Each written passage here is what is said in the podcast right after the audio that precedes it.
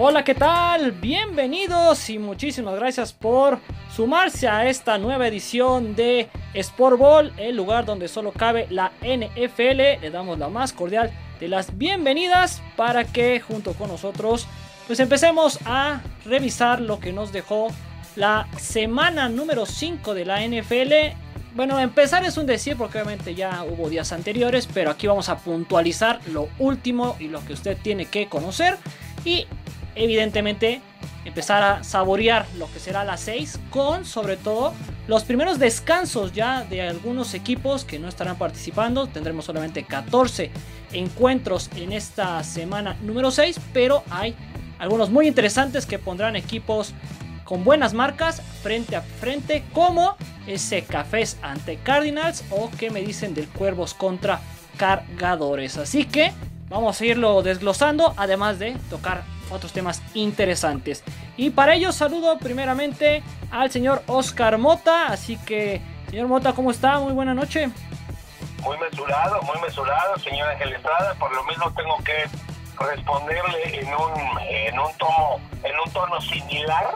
Muy mesurado su, su entrada, así que les mando un gran abrazo a todos los amigos que nos escuchan en Sport Bowl. Este, al señor Ricardo Rodríguez no, eh, no, no se lo ha ganado. Vamos a ver si dentro del programa se lo gana. Entonces ahí está el asunto. Buenas noches. Muy bien, gracias por mantener el ritmo y la tonalidad del podcast. Pero ahorita nos vamos a emocionar y a meter también otras cosas más serias. Señor Ricardo Rodríguez, ya la saludó Oscar Mota, pero yo le doy la bienvenida como se lo merece. ¿Cómo está? no, no saludo, no, no lo merecen. Así de, de entrada, mil gracias, señora Estrada, a usted, como siempre, un caballero que saluda, que le da la bienvenida a la gente, ¿no? Quiero hacer notar que el señor Oscar Mota no dijo, to, no dijo tono, dijo tomo. Él, evidentemente, pues ya está de briagote, ¿no? Es jueves, cuando se graba esto es jueves, hombre terrible, eres una terrible persona y qué bueno que no me saludas porque pues eres de lo peor. Y por otro lado, quiero saludar a todos los amigos que eventualmente nos escuchen. Pues como dice mi querido amigo Ángel, vamos a darle con todo y muteamos al señor Oscar Mota para que no afee el estilo de este bonito podcast. Así va a ser. Si de repente ustedes escuchan silencios porque está hablando Oscar Mota y la verdad es que no es importante lo que está opinando. Muy bien, le mandamos un cordial saludo a Dan Friedman y a Arturo Palafox, que desafortunadamente no podrán estar en este podcast, pero que seguramente más adelante nos compartirán sus opiniones al respecto de lo que hablamos, aunque Dan ya opinó de el tema con el que precisamente vamos a arrancar en este podcast y es el que está generando todas las opiniones, todos los puntos de vista y evidentemente al que le falta muchísima, muchísima por soltar. Estamos hablando de lo sucedido con John Gruden, el ex head coach de los Raiders, el hombre que está ahorita ante la mirada de todos por lo acontecido hace 10 años. Sí, así por increíble que parezca, hace 10 años el señor Gruden cuando trabajaba, tal vez vamos a decirlo lejos de la NFL, aunque al final tenía relación lo que hacía con la NFL, pues bien, se le escaparon algunas palabras con tintes misóginos, con tintes homofóbicos, con tintes racistas, hacia un directivo de la NFL que hoy en día sigue de hecho en su puesto. Y bueno, eso se quedó ahí, nadie dijo nada, bueno, va. Los últimos años, sabemos, la NFL empezó a revisar temas de casos racistas, obviamente el más sonado Colin Kaepernick, y de ahí, de ahí, de ahí se fue dando, se fue dando, hasta que apenas hace unos días un periódico muy famoso allá en Estados Unidos dio a conocer esta información que se filtró, que hasta cierto punto es privado, creo yo, no sé cómo lo ven mis compañeros, pero al final, pues, se comportó incorrectamente. ¿Y cuáles son las consecuencias? Que ahora ya no esté como head coach de los Raiders, solamente cumplió 3 de los 10 años que tenía pactados con ellos, y también el equipo de Tampa Bay, al que hizo campeón en aquel supertazón del 2002, ya lo ha retirado de su anillo de honor porque han dejado claro que una cosa es lo que hizo deportivamente y otra muy distinta lo que hizo fuera de los emparrillados. Así que, con ese contexto, señor Oscar Mota, ¿qué más nos puede agregar de este tema y cuál es su opinión? Pues es un tema muy, muy largo verdaderamente, pero yo creo que hay que ponerle las palabras como son. Mencionas que que dentro de esta investigación que se hace se encontraron algunas palabras. No, no fueron algunas. Fueron muchas expresiones que denotaron una tendencia o un comportamiento y obviamente pues un pensamiento. ¿Cuál es el contexto rápido, breve para la gente que nos está escuchando y diga, bueno, ¿de qué carajo están hablando? Se hace una investigación, hace, inicia una investigación desde hace un par de años, cuando el Washington Post publica que dentro del hoy llamado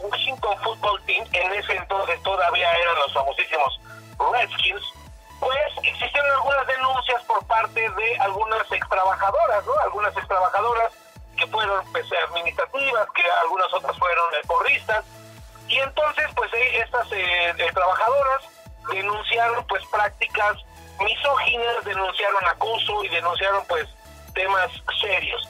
Se inicia una investigación a raíz de esto y es por ello que esta investigación dentro de lo que se está buscando y de lo que se está pues tratando de llegar a algún fin, ¿no?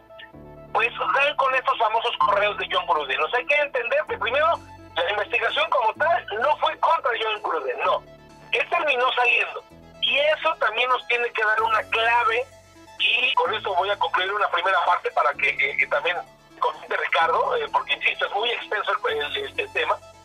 No es una persecución contra John Gruden, pero, pero pues evidentemente algo han de haber encontrado en estos correos contra Daniel Snyder o contra cualquier otro directivo de la liga, que son los que manejan obviamente el juguetito, son los que manejan el juego, y pues por supuesto había que sacrificar a alguien. Pero ojo, ¿para qué le das pretextos? John Gruden no es ninguna franca palomita. Y si se tiene que analizar esas expresiones, Quintito, no fueron unas, porque habló contra de Morris Smith, eh, gente pues de, raza negra, haciendo comentarios contra Jeff Fisher y la vez que seleccionaron a Michael Sam en el 2014, que deportivamente no dio más, pero pues en su momento llamó la atención porque fue el primer jugador abiertamente declarado gay. Y entonces John Gruden utilizó pues sí expresiones, las vamos a decir en este podcast, ¿no? Porque pues lo estamos analizando desde de manera seria, llamándolo un queer, o sea, es como si nosotros nos refiriéramos a un jugador como Jotito, tal cual, o sea, esa es la palabra que, terminó utilizando John Gruden, y obviamente también eh, terminó utilizando contra el comisionado Roger Goodell, llamándolo como, en traducción, en traducción mexicana, traducción español latino, pues como si fuera un pendejo, ¿no? Como si fuera un este un, un idiota, palabras, palabras fuertes, ¿no? Entonces, concluyo esta primera intervención diciendo, sí, John Gruden es parte de una, como de un, tenemos que sacrificar a alguien, sí, pero tampoco es una blanca palomita. O sea, él dio perfecto pretexto y terminaba por renunciar. Sí, efectivamente, tal cual. Y digo, por algo también lo apodan el Chucky, ¿no? Nada más por su parecido. Digo, al final embona un poco la forma en como le conocen al señor Gruden. Y pues lo que ha dicho Oscar, sí, ¿no? Es una consecuencia, es un daño colateral de esta investigación. Pero obviamente no lo podemos disculpar, ¿no? Y menos en esta época donde la NFL pues está queriendo resarcirlo de muchos años atrás en temas de discriminación, ¿no? Bueno, sí, o sea, decíamos, ¿no? Eso es un tema que la NFL, Oscar, vamos, o sea, lo maneja desde sus inicios. Desde por ahí de los 30 se sabe que se había acordado no aceptar jugadores afroamericanos, ¿no? O sea, había una especie como de alejamiento a... Pasan, pasan, pasan, pasan los años. Obviamente en todos los deportes se da uno cuenta que, que aquellos de raza negra tienen su potencia, tienen su fortaleza, sus condiciones para competir en los deportes y van siendo aceptados, ¿no? Poco a poco. Pero no de la misma forma que la gente blanca, ¿no? Porque al final hay ciertas restricciones, cierto eh, cuidado con mal basado al final, ¿no? Porque pues, son humanos al final.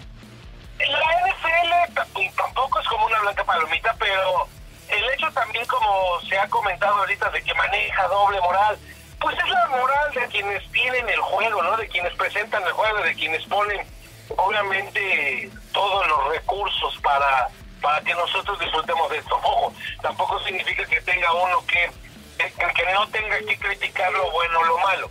Pero, pues por supuesto, no puede ser completamente bueno. La NFL ha tenido muchos aciertos al ser precisamente una liga que a lo largo de la historia y poco a poco, ¿no? Y poco a poco, y, y tomado en cuenta toda la historia que Ricardo podrá platicar más de eso, pues toda la historia, toda la, la, segmentación, todo este eh, asuntos que han pasado allá en Estados Unidos, con el temas de racismo, de los ataques a la raza negra. Pues la NFL, durante 101 años de historia, pues solamente ha sido parte de los Estados Unidos, de, de, lo que han vivido, de la sociedad, y ha adaptado poco a poco y de acuerdo a sus modos y a sus formas, ¿no? Y, y es una de las cosas que terminó picando el Chucky, ¿no? O sea, que él también criticó que se le empezaron a dar espacios a los árbitros, a las referees, este, este tipo de situaciones. Insisto, creo que aquí lo que tendría que ser importante es, como lo dijo hace poco Derek Carr, pues bueno, esto tú, eh, New York Times o lo que sea, pues entonces síguele, síguete como hilo de media y verdaderamente ábrelo a todos, porque ojo, ¿a quién le estaba escribiendo John Gruden esos correos? A mí se me hace de lo más estúpido, y vámonos aquí a, un, a una lección de comunicación básica, pues obviamente para poder entablar una, una charla, una plática, pues necesitas tener el mismo código, ¿no? Necesita haber un emisor y un receptor de ese mensaje, pero debe de haber el mismo código para poderse entender. Tú y yo no podríamos estar hablando ahorita en nuestro público sensacional español latino si no nos entendiéramos, ¿no? Y si no estuviéramos, y nuestro código también es la NFL, sabemos las reglas, sabemos la historia, ese es nuestro código. Chucky Gruden dirigió y se dirigió en un código a personas que no sabemos, ¿no? Sí. Y si él utilizó estas palabras, y si él utilizó estas críticas, y si él utilizó estos señalamientos, es porque estaba hablando con alguien que maneja el mismo código y que le entendía perfectamente, por lo cual a mí se me hace muy estúpido que número uno lo haya hecho a través de, de correos institucionales, ¿no?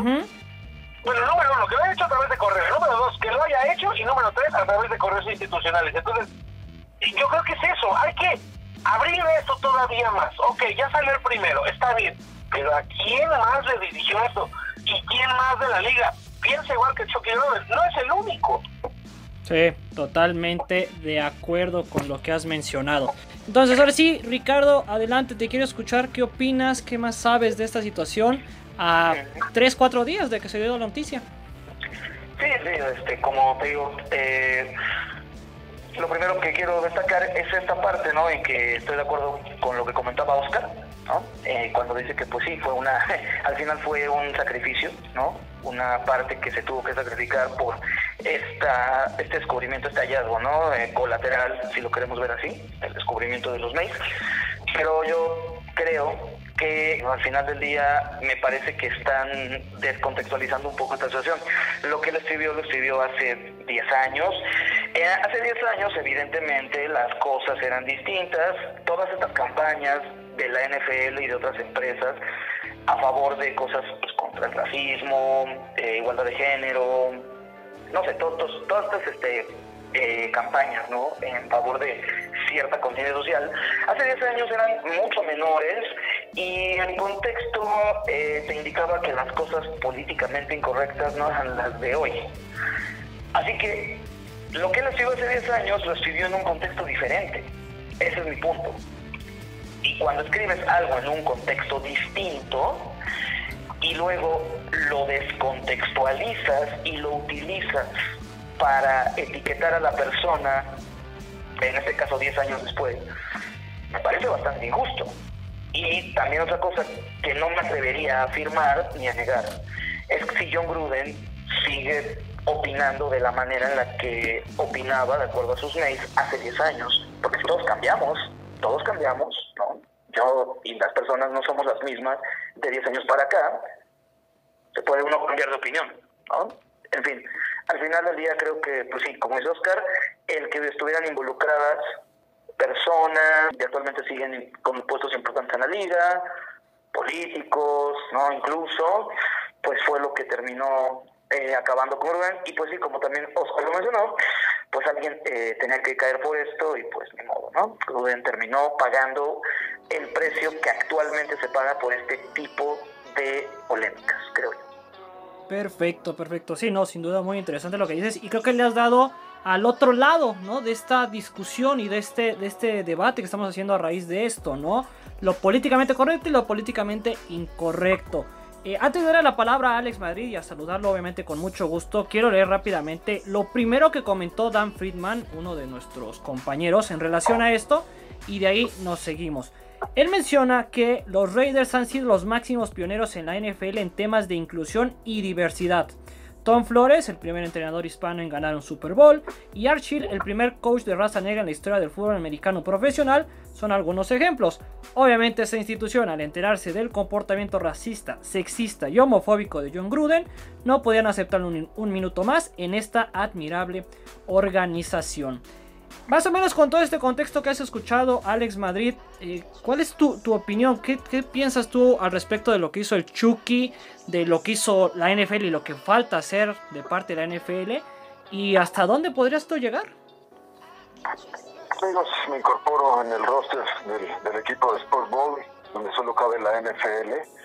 Eh, les saludo con afecto y bueno, en este caso de Gruden, yo pienso que es parte de la cultura estadounidense, de la lucha racial que se ha dado en la Unión Americana desde hace décadas, desde hace siglos, eh, y que pues no se ha borrado y tenemos el, movimientos y, protestas y demás y de deportistas importantes y esto no, no, no cesa y bueno, yo creo que si, si pensaba eso hace 10 años o hace 8 o hace 7, pues no debió de cambiar mucho de lo que ahora piensa y creo que como, como creo que los Reyes es un equipo, pues en, ese sentido, de acuerdo con nuestro compañero, es inclusivo y, tiene una, una, cierta revolución en este tipo de, situaciones, pues yo creo que si no les quedaba de otra a los Raiders que, que despedir a John Gruden. Me, me queda la duda si los 100 millones de dólares que ganaría, si se los pagaron por año, si le adelantaron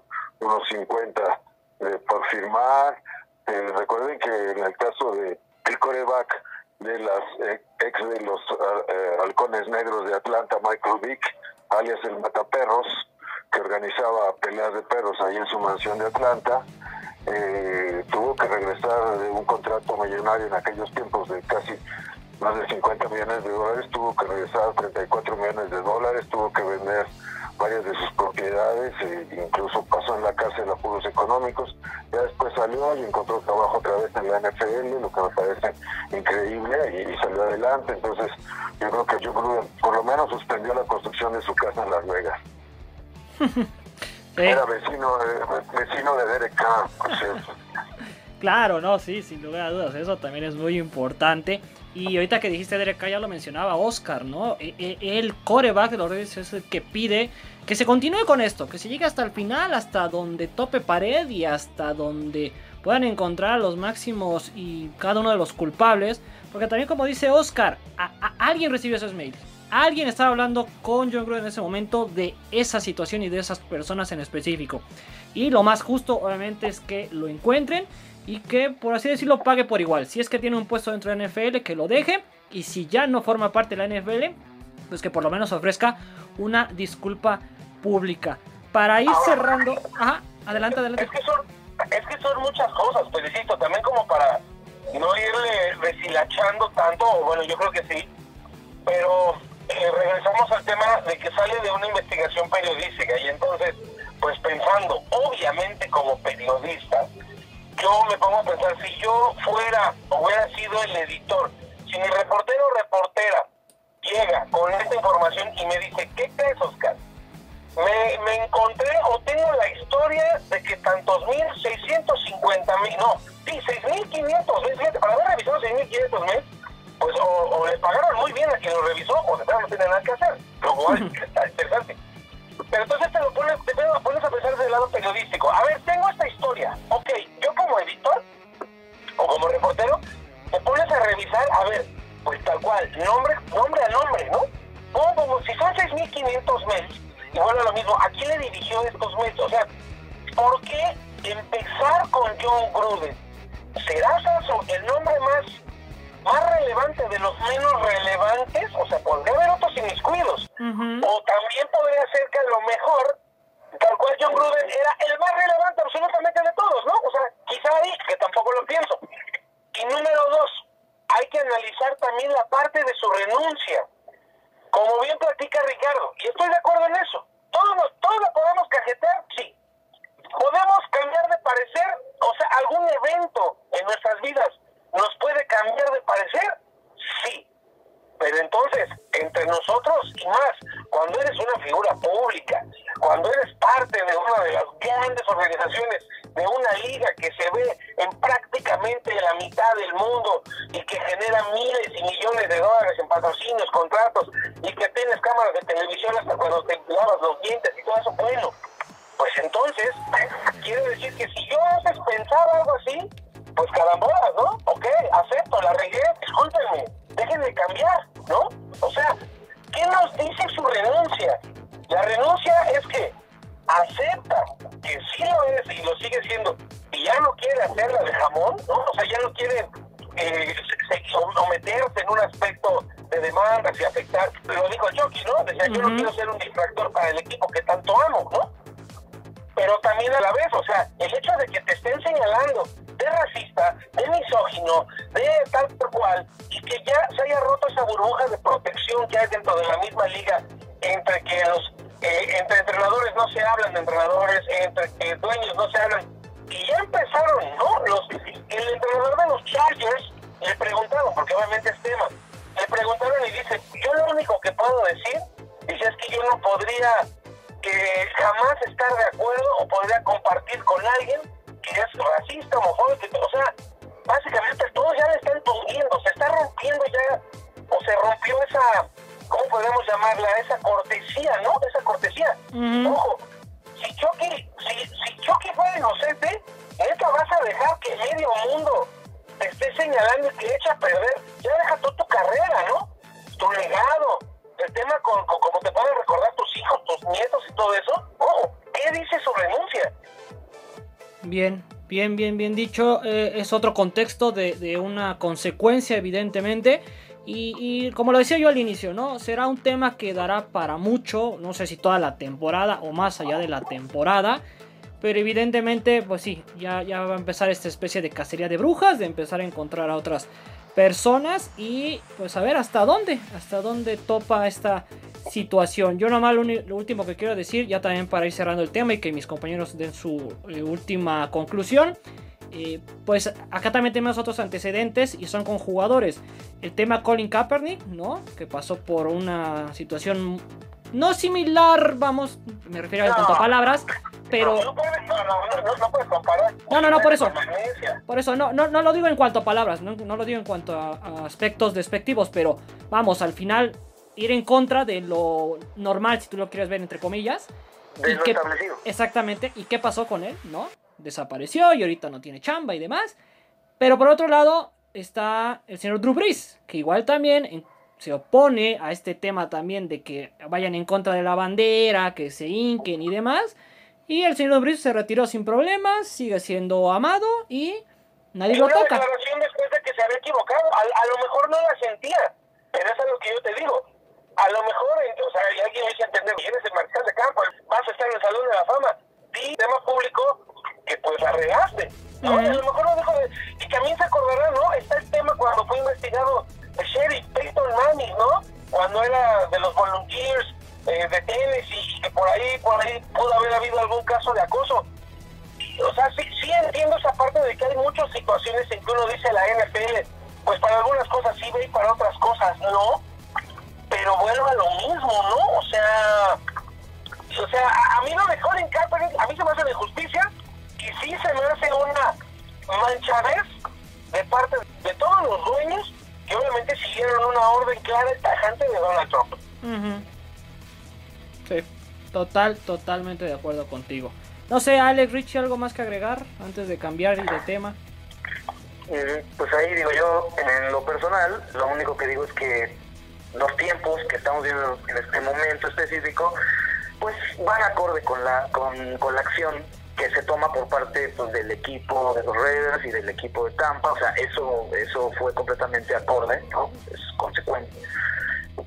no me parece, lo repito, eh, reitero esta parte, no me parece que a pesar de que haya pues una investigación, trabajo eh, detrás revisando 6.500 mails y demás, pues no me parece la descontextualización, ¿no? Eso, e, esa parte de descontextualizar algo es lo que a mí no me, no me termina de agradar. Pero por otro lado, eh, Oscar tiene un punto muy valioso ahí. Si al final del día no sales a plantear una nueva posición y decir, hace 10 años, hace tantos años, pues eh, cometí este error, dije estas cosas, hoy en día ya no lo creo y, además defiendes tu figura y haces o, o desarrollas acciones que prueben estos nuevos argumentos y sencillamente dices, ya renuncio y no quiero más polémica, pues sí, sí te deja pensando no en esta cuestión. Es decir, eh, en este caso John Gruden pues sigue pensando como pensaba hace 10 años. Yo repito, no me aventuro a afirmarlo o negarlo. Ahí está, eh, como dice Oscar, ahí está la duda, ¿no? Muy bien. Alex Madrid, cierras, amigo. Yo, yo, francamente pienso que es un buen mensaje, tanto de la renuncia, porque da un tono de congruencia a la conducta que deben tener en la liga. Se supone que no hay racismo, se supone que, que las cosas deben de ser deben de ser como deben de ser y vemos que no es así. Entonces, pues yo creo que la renuncia fue congruente con la situación que se vive. Muy bien, perfecto, señores. Pues bueno, ahí está parte y son puntos de vista de miles que puede haber de este tema. Estaremos viendo a ver qué más surge. Y obviamente también qué tanto le pega a las Vegas Raiders, ¿no? Que tendrán en Rick Bisaccia a su head coach interino. Y que este domingo estarán enfrentando a los Broncos de Denver en duelo divisional a las 3 y media de la tarde.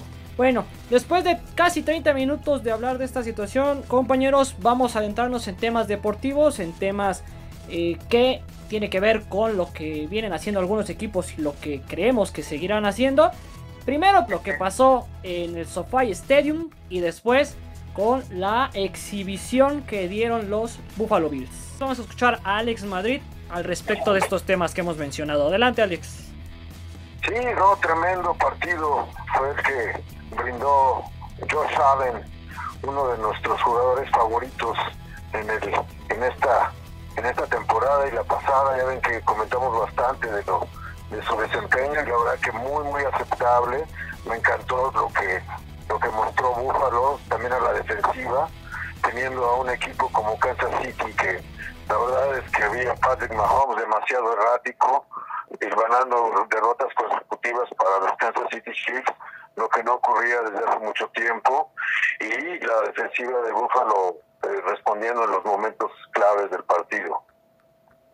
Sí, y sobre todo lo que a mí me llama la atención, Oscar, es que fue en medio de, de, una situación complicada, ¿no? En Kansas City, porque se produjo un medio tiempo larguísimo, de más de una hora, por el tema de la tormenta, y que aún así Buffalo no dejó de ser Buffalo. Y Kansas City, desafortunadamente, no pudo venir de atrás cuando lo intentó fenomenal. Fue un partido verdaderamente fenomenal. Las ganas con las que salió Búfalo, de la manera en la que está entrenado y en la manera en la que ejecuta paso a paso las jugadas, se terminaron por devorar a unos jefes de Kansas que todavía me parece que tengo que mantener la mía, aunque ojo, ¿eh? Ya está grabado en los podcasts. Yo dije que los medios se iban al Super Bowl, pero pese a ello, yo sí pienso que Kansas sigue siendo un equipo muy potente, un equipo muy fuerte, pero creo que todavía está siendo como muy soberbio, ¿no? O sea, me parece que, que esa, sí, entre lesiones y lo que ustedes me digan y lo revisamos, pero desde esa felpa que le puso Tom Brady en el Super Bowl, el equipo de Kansas sigue jugando con soberbia. Parece que, que sienten que con el con el jersey, de que como se saben que tienen al chico maravilla, al chavo también de los 10 años y el contrato de los 500 millones, ¿no? Y al chavo súper talentoso y que ahí lo pueden por ahí escoltar por ahí Tarek Hill y que tienen también unas buenas manos con Travis Kelce y, todo eso, me parece que siguen jugando todavía con cierta, con cierta soberbia. Los Chargers se terminaron demostrando que no, que eso, que los juegos se ganan obviamente en el emparrillado y los Bills llegaron con un hambre de obviamente, de, porque en sus redes sociales, los jefes de Kansas publicaron antes del juego, digo que está bien, y pues así es el juego de redes, ¿no? ¿Se acuerdan la última vez que nos vimos haciendo, pues sí, mención a ese juego de campeonato de la conferencia americana, el más reciente, donde los Bills, pues si bien no le pasaron por encima a los Bills, pero sí lo superaron en muchos de los niveles del juego, ¿no? Eh, tanto en ejecución, en, ataque, en defensa. Pues los Bills dijeron, a ver, aguanta, vamos a medirnos otra vez, a ver qué tal andamos, y fueron devorados, ¿no? Fueron devorados. El hambre con el que está jugando Josh Allen es verdaderamente excepcional. Platicábamos fuera de, grabación de que me gusta mucho lo que hace ¿eh? y me gusta que brinque y todo eso. Pero el día que lo lleguen a pescar por encima, ¿no? Y que lo terminen aplastando, le va a doler al buen Josh Allen con todos sus más de 90 y tantos kilos. Sí, sí, sus dos metros de estatura tremendo, cuando agarra vuelo es castiga a los, a los profundos, este, corners, ahí un buen tiro, ¿eh? Sí, sin lugar a dudas. Yo igual también la temporada pasada cuando empezábamos a meter en la conversación de corebacks a seguir al señor Josh decía, ¿no? Con sus debidas restricciones, ¿no? Eh, es un, es un Rollisberger 2, o sea, eso es un jugador alto, es un jugador que tiene movilidad como en su momento lo tenía Rollisberger, es un jugador que está levantando... ¿Mandé? Híjole, híjole, mano. Yo no sé si tengamos que meter a Rollisberger, aunque era joven, aunque llegó a ser joven, pero yo no sé si lo tengamos que meter en el aspecto de, movilidad, ¿no? No, yo, pienso que, no se acerca, no se acerca a Rollisberger, ¿no?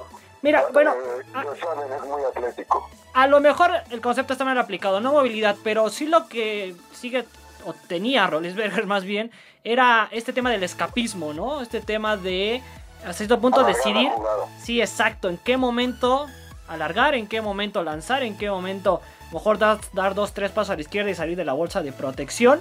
Y que a lo mejor... Exacto, y que a lo mejor con el tiempo, porque tú lo has señalado bien Oscar, para evitar lesiones, le tendrán que decir a Josh Allen, ¿no? A ver, tranquilízate. Sí, eres atlético, mides esto, eh, llegas rápido así en tantos tiempo a las 10 yardas, pero te quiero para que estés en la institución hasta los 35 años, así que no te arriesgues, no te expongas. Hay una bolsa de protección, pues mejor alarga las jugadas, mejor le movemos al plan de juego, mejor me explico. Entonces, pues ahí, ah, sí se va a tener que andar con, con pasos de gato el señor Josalen para evitar alguna catástrofe.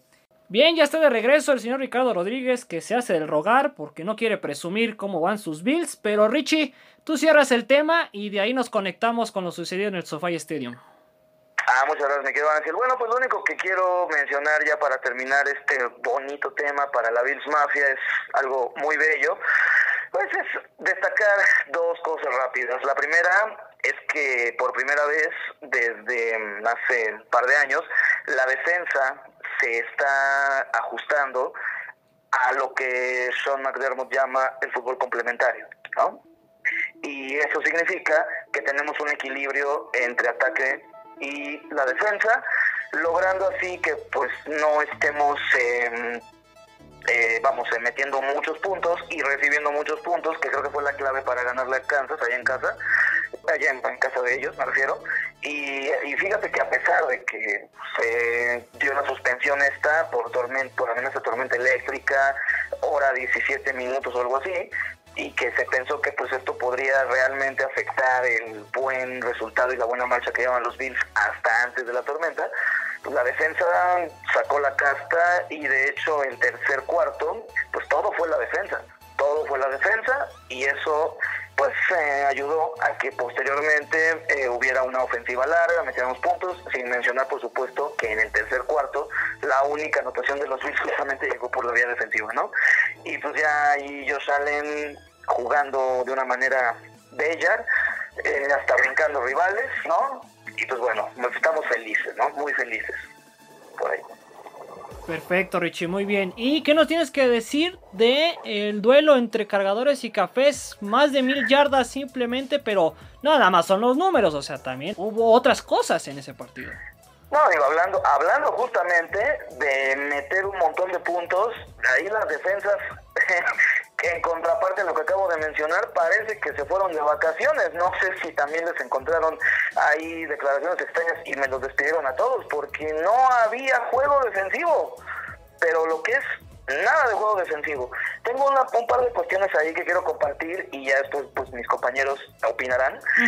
la, primera cuestión importante es que este partido de los eh, Chargers contra los Browns pues como ustedes saben, 89 puntos totales combinados, 1025 yardas totales, 52 primeros downs, 12 touchdowns. Digo, es una cosa de locura. Sin embargo, quiero hacer un pequeño un par de comparativos.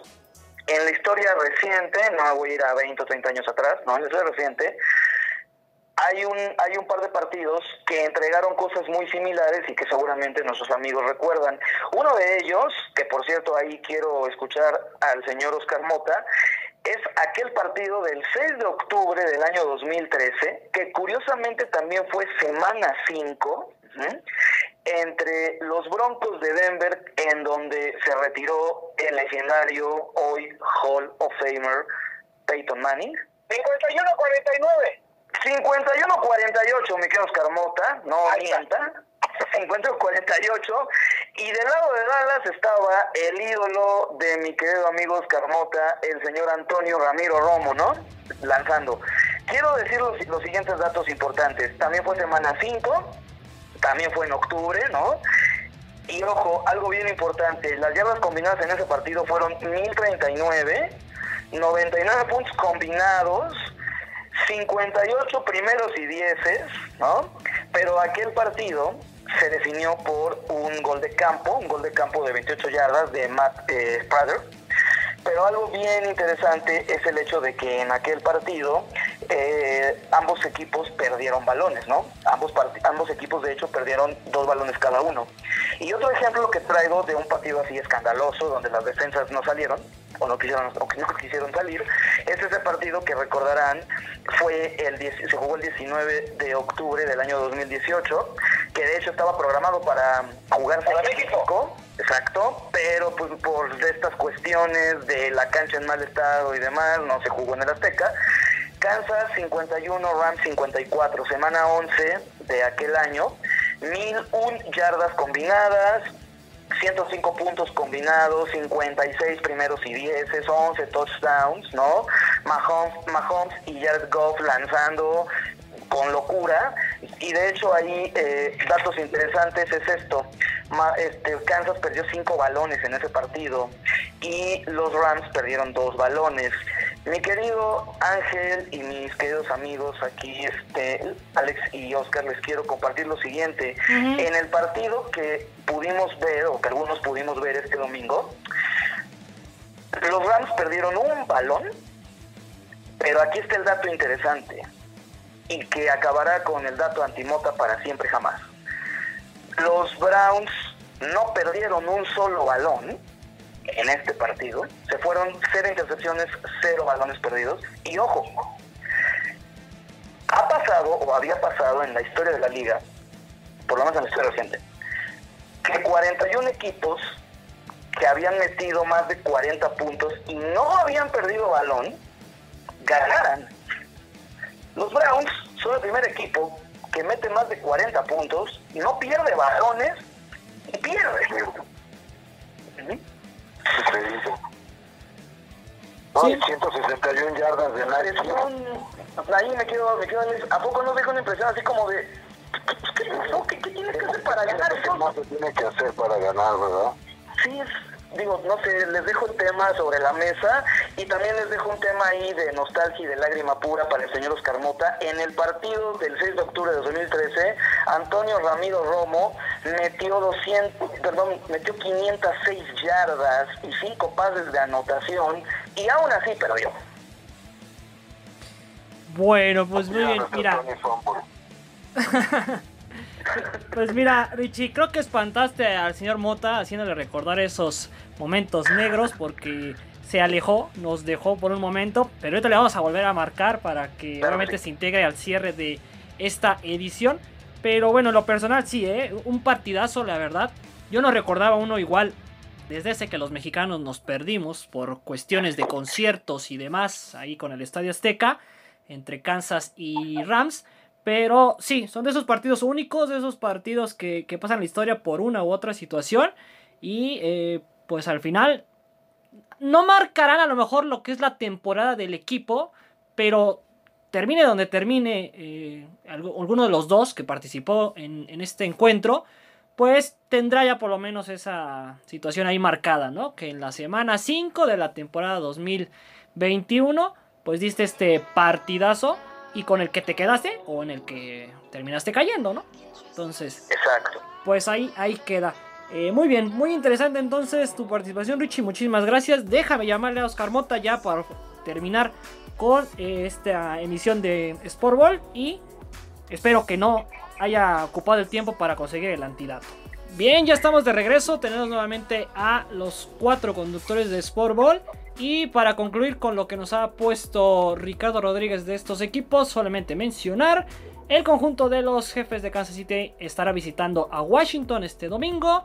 El equipo de los Bills estará recibiendo a los Titans. No, visitando a los Titans, ¿verdad, Richie?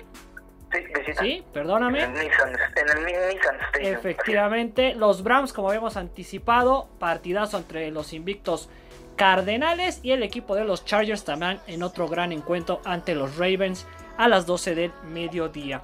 Pues bien, y nada más lo que les quiero yo compartir para cerrar con esta emisión de Sport Ball es resaltar lo que vimos en la semana 5 en torno a los corebacks novatos, a estos jugadores que han sido elegidos por diferentes equipos y que por una u otra situación han empezado a tomar evidentemente las riendas de cada una de sus franquicias. Y lo que hice fue rápidamente echarme un clavadazo en el tiempo para, con los 5 corebacks más veteranos que tenemos actualmente, pues revisar más o menos cómo les fue a ellos en su primera temporada con 16 partidos jugados sobre todo. Digo, ahora van a ser 17, pero el estándar son 16. Y qué marca llevaban y qué promedio de yardas llevaban tras 5 juegos. Como para intentar visualizar hasta dónde podrían llegar Trevor Lawrence, Zach Wilson, Justin Fields. Entiendo que son temporadas diferentes, momentos diferentes, equipos diferentes y no solamente depende del coreback, pero tal vez podríamos encontrar puntos similares después de escuchar estos datos que he encontrado. Pues bien, vamos a hablar primero del señor Matt Ryan, que es uno de los más veteranos con 36 años, ya subcampeón del Super Bowl 51. Él cuando jugó su primera temporada de 16 partidos tenía 23 años en el 2008. Para entonces completó el 61% de sus pases con más de 3.400 yardas y 10 y 6 touchdowns. Pero cuando estaba la temporada en 5 semanas, su marca era de 3 victorias y 2 derrotas y tenía un promedio de 170 yardas. En el caso de Aaron Rodgers, 37 años actualmente, un título de supertazón Tenía 25 años en el 2008 cuando jugó 16 partidos. Anteriormente, como todos sabemos, por el tema Brett Favre, no completó como tal partidos. En el 2005 solamente jugó 2, en el, en el perdón, 3, en el 2006 2, en el 2007 2 y después se adueñó de eh, la zona de coreback de los empacadores. Para entonces, 63% completados, más de 4.000 yardas y 28 touchdowns. Pero marca de 2 victorias y 3 derrotas tras 5 juegos. Y de ahí nos tenemos que ir con Ryan Fitzpatrick, 38 años actualmente, no ha jugado ningún supertazón, marca de 4-1 tras 5 juegos. Rollinsberger, 39 años, 2 títulos, marca de 4-1 también tras 5 juegos. Y Tom Brady, evidentemente, como todos sabemos, 44 años, 7 títulos actualmente.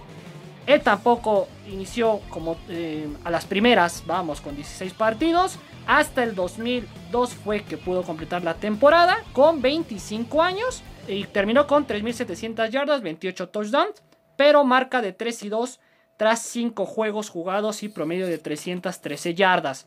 ¿Qué está pasando con los jugadores que hoy en día tienen también como esta encomienda de completar, si pueden, claro está, 16 partidos y que han mostrado? Bueno, rápidamente. Trey Lance, 23 años, 4 partidos, no jugó en la semana 2, 52% de pases completos, 354 yardas, marca de 2 y 3 tras 5 juegos, aunque insisto, no participó en uno. Zach Wilson, 22 años, 5 partidos, 57% completos, 1117 yardas, marca de 1-4 con los Jets, que bueno, a nadie ayuda, vean. Te llames como te llames y posición en la que juegues. El equipo de los Patriotas tiene Mac Jones con 23 años, 5 partidos, 71% de pases completos, 1243 yardas y marca aún así de 2 victorias y 3 derrotas. De hecho, Jones es el de mayor eh, promedio de pases completos. Después viene Lawrence con su paupérrima temporada también porque los Jaguares nada más no asustan a nadie. 5 partidos, 59% de pases completos, 6 touchdowns. Y viene después Justin Fields, también con 5 partidos, 51%, un solo touchdown, pero marca de 3 victorias y 2 derrotas. Entonces, compañeros, para también ya ir cerrando con la emisión y con el tema, de estos 10 que he mencionado, 5 veteranos, 5 novatos, ¿alguno ve como cierta comparación? ¿Se anima a decir si mejorará la temporada de los novatos? Bueno, yo creo que hay mucho, mucho coreback, mucho, mucho talento en la NFL yo creo que Zach Wilson es uno de ellos que pues, se, tiene que desarrollar. Y hay algunos hay algunos jugadores que podrían superar esos números pero yo creo que más bien valdría la pena analizar su longevidad no en la NFL porque ahora el prototipo del pasador es, es, que sea corredor no entonces eso pone en alto riesgo a los jugadores y evita que tengan unas carreras largas en este sentido eh, yo creo que también influye el plan de juego de cada equipo. Y por ejemplo en el caso de, Lamar Jackson que yo creo que corre muy bien cuando improvisa pero cuando la jugada es diseñada para que él corra no funcionan las cosas tan bien. Creo que creo que esos son una serie de factores que, que se podrían conjuntar para hacer un análisis más preciso. Perfecto Alex. Alguien más algo que quiera agregar yo solamente digo rápido para un comentario de lo que estaban diciendo de los Browns. Me quedé yo helado y me dio mucha risa cuando leí una estadística que compartía la propia NFL que hasta antes de lo que hizo Browns, los equipos que llegaban al cuarto cuarto con 40 puntos anotados tenían una marca de 401 ganados y 0 perdidos. Y bolas, llegó ahí los Browns, ¿no? Entonces, pero bueno, sobre el tema de los mariscales de campo, creo que esta es una generación de mariscales de campo novatos que se vendió muy alta y por lo mismo están pagando el precio. Se vendió, digo, obviamente es la liga y así se tienen que generar expectativa, análisis, eh, que se traduce por supuesto en jerseys, en entradas, ¿no? Pero pues desde antes se vendió muchísimo porque Trevor Lawrence era pues un mariscal de campo generacional, ¿no? Que era como lo fue Peyton Manning, como lo fue quizá Drew cuando llegó, o sea, este, este tipo de mariscales se fueron hasta más chonchos, ¿no? Hasta esta generación tipo este con Jim Kelly y demás, y que, que también voy a lo mismo.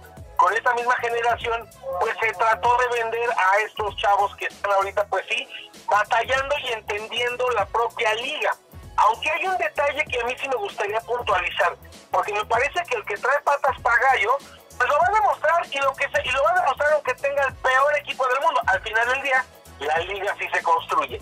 En su momento, Troy Aikman llegó al peor equipo de ese momento, que eran los Dallas Cowboys, ¿no? Joe Montana llegó a uno de los de los peores, porque fue tomado en la en el pick 9 o 8, un, tema así. Terry Bradshaw llegó en su momento, ¿no? A, unos Steelers eh, muy malos. O sea, así es la liga. Entonces, eso de quejarse de que quien de que llegan a un peor equipo, pues no creo que vaya.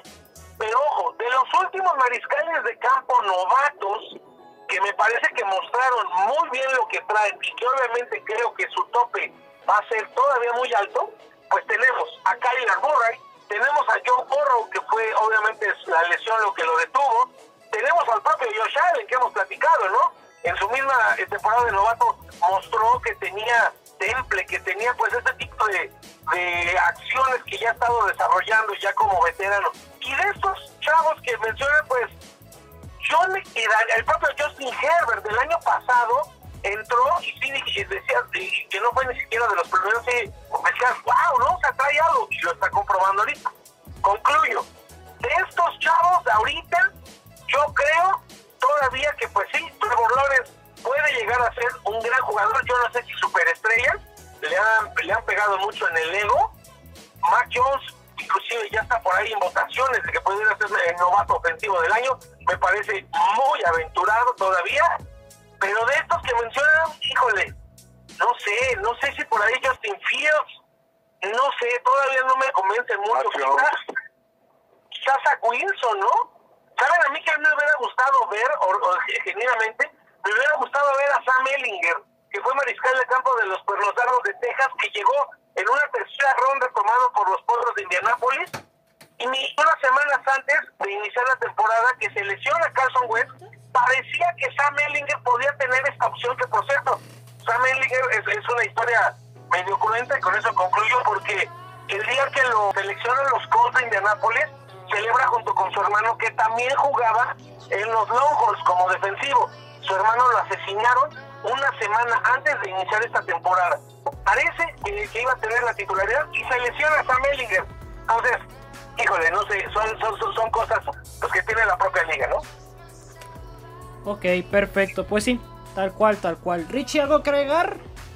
Pues ahí yo, para ser muy breve, creo que haciendo un comparativo con los corebacks que tú presentabas y lo que ahorita hay, me parece que mm, gente que tiene juego parecido o que pudiera llegar a tener un desarrollo parecido por las características que tiene como coreback, puede ser Matt Jones, ¿no? Con Matt Ryan, me parece que son individuos de características similares, juegan en bolsa, no tienen un brazo potente, pero parece que pudiera llegar a ser este desarrollado de una manera cumplidora. No sé si ya hacen una carrera tan, pues, tan elusiva o brillante dentro de su equipo como ha sido la de Matt Ryan, pero pues, definitivamente Matt Jones ahí me parece que es, que es similar, ¿no? Me parece que tiene características similares a las de este coreback veterano. Y en lo personal a mí me ha gustado lo que he visto con Justin Fields, me parece que es el más completo de los corebacks de esta generación llamada generación 2021, ¿no? 2000, este, que es este año. Aunque también, como dice por ahí Oscar, eh, se, se sobrevendió, pero creo que en realidad de unos quizás cinco o seis años para acá, los corebacks se han llegado del draft sumamente sobrevendidos. Y ahí tenemos el caso del, mismo este Jared Goff por ejemplo que en su momento también fue una, primera selección. John este Josh Rosen que pues por ahí todo el mundo decía que él era el bueno y no Josh Allen y pues nada no, no, para nada lo fue. Eh, mal desarrollo quizás.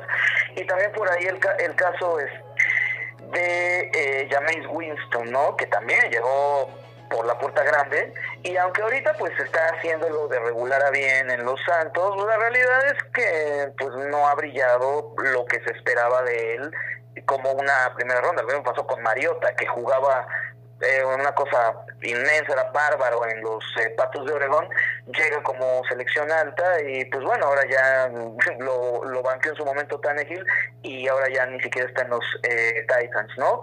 Entonces, híjole, el tema de los corebacks es bien difícil, llegas por la puerta grande, puede que te desarrollen bien, luego no sucede. Vamos a ver qué pasa con la generación 2020. De la generación 2018, que no lleva ni, este, demasiado tiempo, se hablaba mucho de los corebacks y ahorita pues han llevado un desarrollo interesante, ¿no? El caso de Allen, el caso de Lamar, el mismo, el, el mismo este eh, Baker Mayfield ha hecho cosas pues, muy importantes para la franquicia de los Browns. Entonces, ahí se ha dado el desarrollo. Vamos a ver si estos muchachos del 2021, perdón, este, desarrollan como deben. Yo sigo pensando que en algún momento eh, Trevor Lawrence va a hacer cosas mejores. Yo sigo creyendo en que lo hará. Y repito, ahorita por lo que he visto, Justin Fields es el que me parece más completo.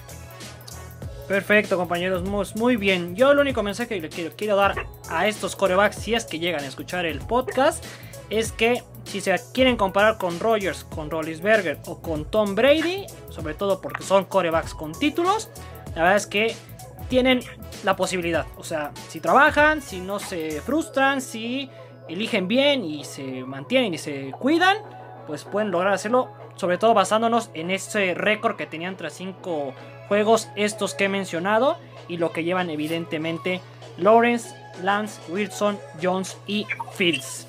Pues muy bien, con esto llegamos al final de esta emisión de Sport Ball. 57 minutotes, increíble, la verdad es que cada semana nos da esta liga y este deporte para hablar más y más y más y más, pero tenemos que ponerle un alto. Así que voy a empezar a despedir a mis compañeros y a la vez que los despida voy a mencionar su marca en nuestros picks para que obviamente aplaudamos a quien hay que aplaudirle y le abuchemos a quien haya que abuchearle. Entonces, señor Alex Madrid, es usted líder de la quinela con 49 aciertos y 31 errores. Muchísimas felicidades. ¿Algo con qué despedirse? Vaya, por lo menos este la espectacularidad que, que, hemos, que mostrado los juegos, especialmente de Sunday Night y de Monday Night, bueno, pues nos han mantenido al filo de la butaca y han hecho que, que disfrutemos como nunca esta temporada de la NFL. Creo que los programadores de esos partidos han tenido magia. Totalmente de acuerdo. Por cierto, para el Sunday Night de esta semana se viene Acereros contra Seahawks y el Monday Night Titanes contra Bills. Muchas gracias, Alex. Muy buenas noches. Oscar, te han desbancado del primer lugar, pero tan solo por medio acierto, amigo. 48.5 y 31.5 errores. ¿Algo más que añadir? Duelo de ofensivas en los picks. Yo solamente para terminar, Sean Taylor fue un safety eléctrico, devastador y de impacto. Jugó con los Hurricanes de Miami, fue quinto global del draft del 2004 para Washington. 55 juegos, 238 tacleadas, dos intercepciones y entre los sacks que llegó a tener al primer eh, mariscal de campo que llegó a, tener en captura fue a Ryan Fitzpatrick cuando Fitzpatrick jugaba en los Rams, imagínense. Bueno, Sean Taylor fue asesinado en el 2007 al defender su casa de un asalto y Washington va a retirar su número 21 este domingo. Concluimos. Perfecto, muchísimas gracias Oscar. Este partido de Washington a las 12 del el día. Ricardo, cuarto lugar en la quiniela, 47 aciertos, 33 errores, amigo. Muy bien, has crecido definitivamente. ¿Algo más que agregar? No, pues de entrada, qué bueno que he estado dejando de lado el Motorsports como fuente, me ha hecho mejorar y seguiremos así. Y por otro lado, y por otro lado eh, pues me, me uno a este comentario de Don Alex Madrid diciendo que sí, los juegos de primetime han sido sumamente interesantes todos y yo supongo que a pesar de la lesión que, que tiene Russell Wilson, el prime time de este domingo debe ser seguramente algo espectacular, o así lo espero al menos. Y quiero también añadir que en la quiniela por lo mismo le puse a sus estilos, señor Ángel Madrid, pero señor Ángel Estrada, no nos fallen. ah, de entrada, muchísimas gracias. Y la verdad es que no le puedo prometer mucho. A mí hasta me sorprendieron cuando vencieron a los Broncos de Denver. Pero bueno, haremos lo que podamos desde casa. Por cierto, hablando de prime time, al medio tiempo, Bucaneros está derrotando 21-7 a las Águilas de Filadelfia. Últimos lugares de la quiniela, Dan y Arturo, uno con 47 aciertos, el otro con 39. Y su servidor es tercero con 48 aciertos, justo detrás del señor Oscar Bota, que estoy seguro la siguiente semana me verá hacia arriba. Muy bien, pues nos despedimos. Muchísimas gracias por habernos acompañado. Nos vamos porque no hubo antidato. Dios iluminó al señor Mota. Y eso cierra un espectacular Sport Ball de esta semana. Muchísimas gracias a todos. Nos vemos.